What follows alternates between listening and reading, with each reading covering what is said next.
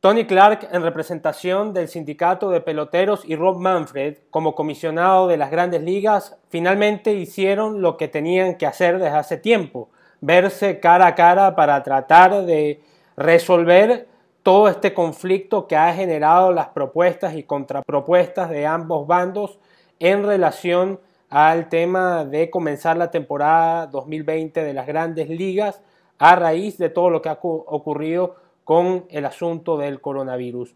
Hoy vamos a comenzar un proyecto que me tiene muy entusiasmado porque además me da la oportunidad de trabajar con alguien que ha sido muy especial en mi carrera, con un amigo incondicional y alguien que, a quien le tengo mucho aprecio, mucho cariño y él lo sabe.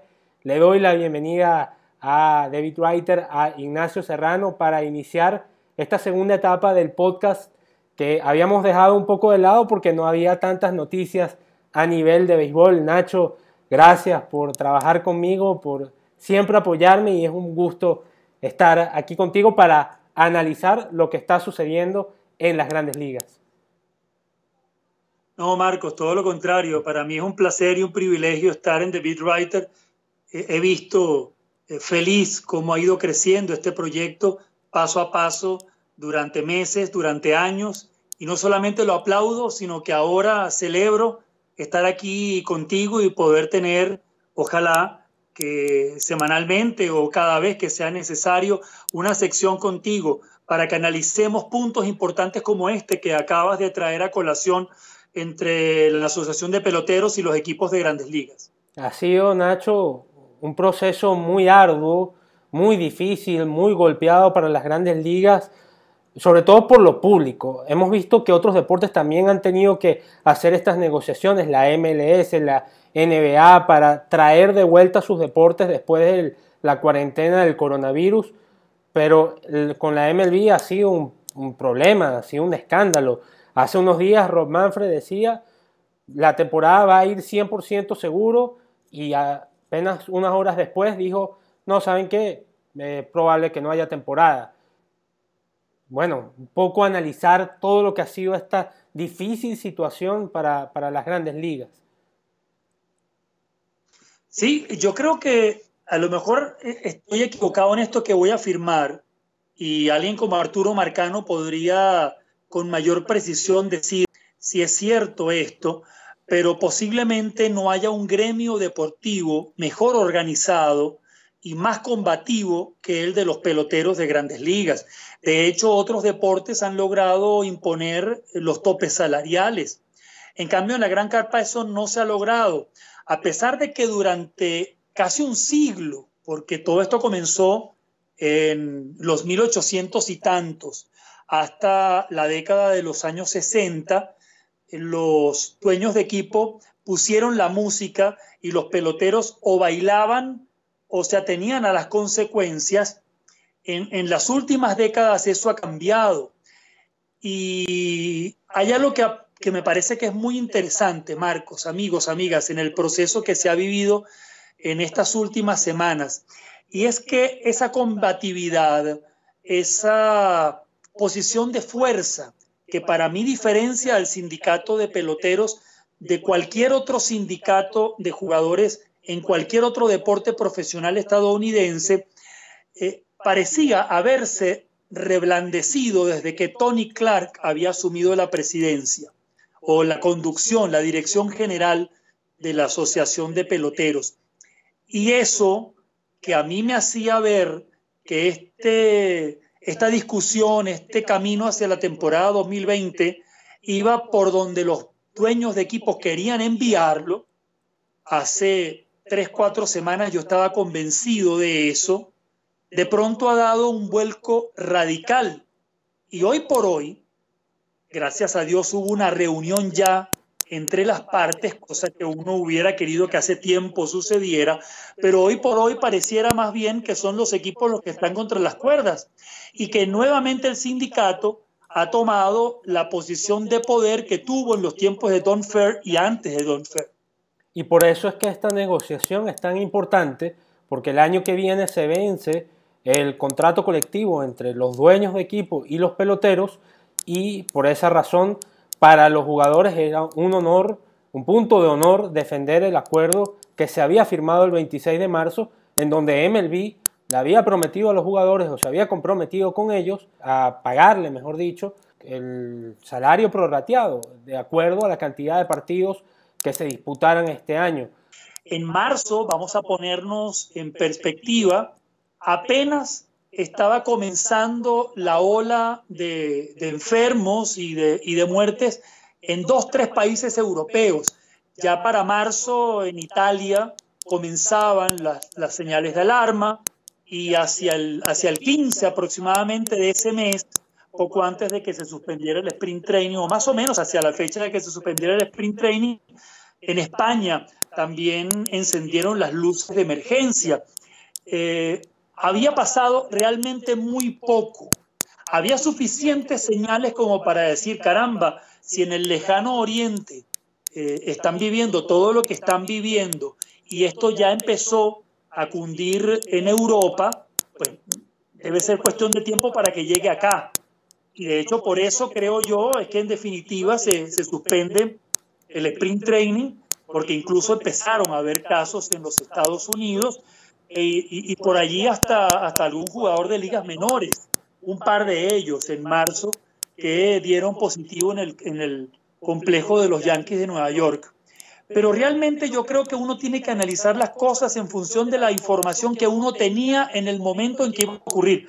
Es como tratar de, de analizar, no sé, la, los tiempos de, de, la independencia venezolana con el, con el concepto del, del, del mundo moderno. Eh, el, el, hombre de 1810 es el hombre de 1810 y responde a algunas cosas muy específicas y particulares. Y lo mismo pasa en el corto plazo con, con aquello que, que ocurría en, en, marzo. Entonces yo en cierto sentido entiendo que al, al parar las acciones, recordando que se hablaba de la posibilidad de retomar en mayo o a más tardar en junio, nadie esperaba que la COVID-19 iba a ser todo lo que terminó siendo y que Estados Unidos iba a pasar a ser el país con mayor cantidad de enfermos en el mundo, de contagiados y mayor cantidad de muertes. Entonces, en ese sentido, yo creo que escapó de las manos de una y de otra parte y en eso yo, yo creo, yo les perdono la vida a ambos, aunque ciertamente hubiera sido bueno que tuvieran una comisión constante, permanente, que semana a semana fuera bailando pegado con, con este nuevo coronavirus y que fueran entonces eh, poniéndose plazos. Bueno, el mes que viene, eh, al 15 de mayo, vamos a ver, vamos a ponerle plazos y vamos a ponerle número de juegos que se pueden ir jugando, vamos a empezar a hacer el, diseño de, de los posibles campeonatos y empezar a hacerlo ahora en junio, porque por empezar a hacerlo a comienzos de junio es que hemos visto que se han quedado sin tiempo y que, y que ahora prácticamente el rango para el lapso para, para cuadrar un torneo cada vez es más corto. No solamente porque todavía no terminamos de empezar, sino porque además ya las autoridades de salud de Estados Unidos están hablando de que por favor es mejor que no se juegue en octubre por favor terminemos en septiembre la Serie Mundial y eso ya aplana los tiempos. Siento que si ya en China se sabía la gravedad del asunto y en Europa, como mencionaste, por ejemplo en Italia, en España, el 26 de marzo estaban desesperados. Claro, lo que pasa es que la responsabilidad no era solo de los equipos, también era, era de la Asociación de Peloteros. Eso era una decisión de dos. Y, y por otro lado, recordemos que para el 26 de marzo, todavía el presidente de Estados Unidos el presidente de, de, donde se juegan las grandes ligas, decía que no había problema, que había que seguir trabajando, que no, no había que detener la economía, que había que mantener todas las actividades y la gente en la calle. Podemos decir que los gobiernos, el de Estados Unidos y cualquier otro, porque muchos lo, lo, lo hicieron así, que, que asumieron ese camino, asumieron un camino irresponsable, porque los hechos han demostrado que había que tomar medidas, yo encuentro razones para la confusión de las partes y entiendo que para mí, en ese sentido, eso no es responsabilidad de los equipos solamente, que eso era algo que tenían que llevar muy de cerca las dos partes, Y ahí viene, en ese sentido, el punto de honor, que es el tema del prorrateo de los salarios, que los jugadores aseguran que MLB se comprometió a pagar el 100% y los equipos dijeron, bueno, había una cláusula de, buena, de, de negociar en buena fe para, para negociar ese punto en caso de que no podamos jugar ante, ante los aficionados, que no podamos vender tickets que generan billones de dólares. Y eso es lo que ha justamente en este momento partido las aguas. Yo te voy a decir una cosa, eh, uno puede analizar, y yo lo veo desde ese punto de vista, y considerar que los dueños de equipo son bastante injustos con el béisbol después de tantos años de ganancias, después de tantos años en números azules. Me parece que el año pasado el único equipo que no tuvo ingresos, que, al final la suma es mil millonaria en dólares, fueron los Marlins de Miami. Eh, y por muy poco. Esa es la información que yo manejo y en general eh, los equipos y MLB como corporación vienen de varios años de ganar mucho dinero. Eh, así que uno piensa también, bueno, ¿y por qué si todo el mundo no está perdiendo plata como lo estamos perdiendo tú, yo, los que están en este momento viendo este video, porque la economía mundial se ha detenido? Bueno, porque, porque no ponen también un sacrificio de los dueños de equipos, ¿no? Eh, ahora, por otro lado, yo también me pregunto, ¿y por qué hay que exigirle eso a los dueños de equipo? Eh, yo, a mí, me parece lógico que ellos estén planteando, dentro de lo posible, negociar para que ellos pierdan lo menos, eh, la, menor cantidad, porque está claro que van a perder. El 26 de marzo todavía se creía que se iba a jugar con público. A mí me pareció una novatada que, que, que MLB no, no incluyera eso en el documento y luego entonces lo utilizara como un argumento en un comunicado en el cual las partes estaban asumiendo que ya era definitivo lo que se, lo que se había discutido, es tan definitivo que después de eso quedaron los equipos contra la pared, ¿no? Eh, y ante el desafío de los, de los jugadores diciendo, bueno, pongan la hora y pongan el lugar que vamos a jugar ya. Eh, nosotros nos reportamos y, ustedes atiéndanse a las consecuencias de lo que haremos mientras nos reportamos. Sin duda alguna, si tú estás sacando las cuentas de todo lo que tienes que pagar, porque no solamente son salarios, es la transportación de los equipos, es toda la cantidad de implementos y materiales, es toda la inversión millonaria que requiere eh, llevar adelante un equipo de grandes ligas. Es mucho dinero. Y ciertamente el mayor ingreso está, junto a la televisión, está en lo que te puede entrar a ti, por lo que pagan los aficionados, 20 mil, 30 mil aficionados por juego, y todo lo que consumen, además. Porque recordemos que un aficionado que se toma una bebida en el estadio, esa bebida cuesta el doble y en algunos parques el triple de lo que cuesta en la calle. Y así como hablamos de una bebida, hablamos de lo que se come y hablamos en general de todo lo que se consume. Es mucho el dinero que se deja de ganar si se juega sin gente en las tribunas.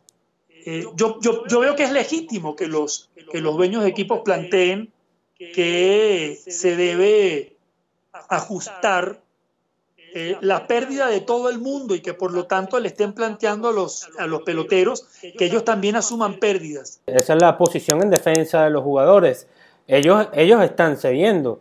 En las propuestas, en la mejor propuesta de, de MLB al sindicato, ellos le dicen que van a ganar el 33% de su contrato. Están sacrificando el, más del 60% del dinero que tenían garantizado para este año. Entonces, ellos están también teniendo pérdidas y MLB le estaba pidiendo que aún tuvieran más pérdidas y las tres propuestas que le pasaron fueron muy, muy parecidas. Los jugadores también estaban cediendo en ese, en ese, en ese lado, ¿no? Ya, ya ellos habían hecho bastantes concesiones. Sin embargo, creo que en una negociación de esta envergadura todo el mundo tiene que ceder, tiene que ceder los dueños y tienen que ceder los peloteros.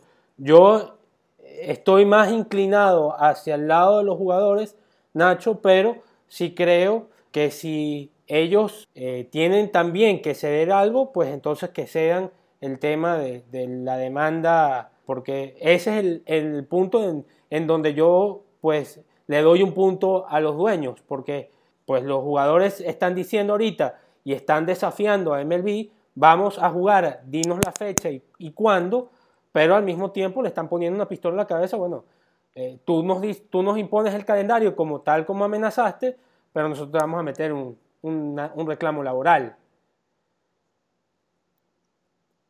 Y es el gran, el gran error de, de, los equipos haber permitido que eso llegara hasta allí, porque el problema ahora por el que quedan atados de manos los dueños de equipo es que ya no estamos hablando de jugar en 2020.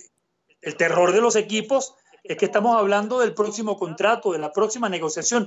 Y hubo gente realmente en ese sentido preclara que vio venir esto hace meses. Arturo Marcano es uno, Fernando Álvarez también, que desde hace meses venían diciendo aquí va a terminar discutiéndose el próximo contrato colectivo. Ahora, aunque ahora no se hable de eso, sino que se hable de la temporada de 2020. ¿Y en qué sentido se está discutiendo? Bueno, que si se juega en las condiciones que dicen los dueños de equipo para que pierdan poco o menos dinero o ganen algo de dinero en 2020, ellos si pueden ir entonces ante un árbitro y el árbitro les dice, porque pudiera decirles que no, pero el árbitro les dice, sí tienen razón, tienen derecho de ver los libros, bueno, viendo los libros pueden comprobar que en efecto los dueños de equipo tienen pérdidas este año. A lo mejor los libros no les permiten ganar nada en 2020, pero tener acceso a los libros de los equipos representa una ventaja competitiva para discutir el próximo contrato colectivo brutal, una que jamás han tenido en el sindicato, porque representa saber realmente todo el dinero que maneja la contraparte. Todo ese póker que, ocurre en una discusión de contrato colectivo ya no podría suceder, porque tú como sindicato sabrías cuáles son las cartas que tiene en su mano el, rival de esta partida de póker, que son los, los equipos. La manera en que esto llegó a este punto a mí me parece magistral de parte de Clark. Yo le tenía muy poco respeto a Clark antes de este proceso, de este último proceso. Pienso que había perdido uno tras otro procesos y situaciones emblemáticas en representación de los peloteros desde que asumió la conducción de la asociación. Y sin embargo aquí ha logrado con su nuevo grupo de asesores legales cambiar de golpe toda la situación. Marcos, ¿y tú crees que haya, que haya temporada en 2020? Creo que es positivo el hecho de que se haya reunido Manfred y Clark. Creo que es lo que debió haber ocurrido desde el primer momento, Nacho. Evitar todas estas filtraciones de información y que la opinión pública ejerciera presión por un bando o por el otro. Creo que es muy positivo que se hayan reunido y creo que ahora pues ya el MLB indicó que va a ceder en el tema del prorrateo de los de los, de los contratos, entonces ahorita le toca al sindicato yo creo que ceder en algo y creo que pueden ceder el tema de, la demanda legal. Hoy me siento más optimista que ayer. Ceder en la demanda legal, pero no en el número de juegos.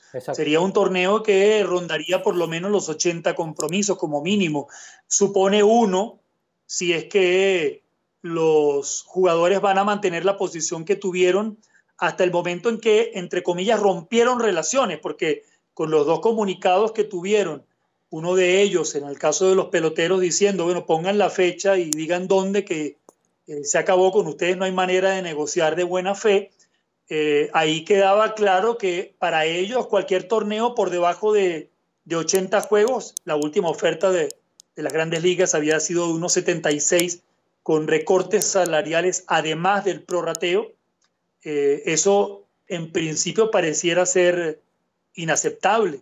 Eh, yo soy un poquitico más optimista que tú también porque hubo por fin una reunión, pero sigo asombrado de la manera en que comenzando con todo en las manos, el comisionado y los dueños de equipo, que a fin de cuentas representan una parte, pues el comisionado representa a los equipos, no representa al béisbol en general, sino a los clubes, han terminado contra las cuerdas y han terminado realmente a la defensiva en, en toda esta situación por querer nadar y al mismo tiempo lavar la ropa. MLB quiere una temporada alrededor de 50, 60 partidos para poder cumplir con el tema del prorrateo. Los jugadores quieren jugar un poco más para ganar más dinero.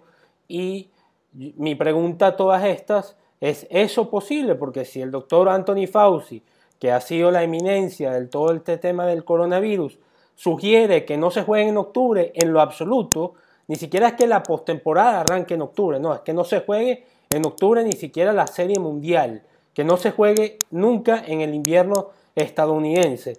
Entonces estamos hablando de que en el caso más optimista la temporada estaría arrancando la segunda o tercera semana de julio. Eso daría que la, no, no, dan los tiempos para jugar 60 partidos, al menos que jueguen dos diarios.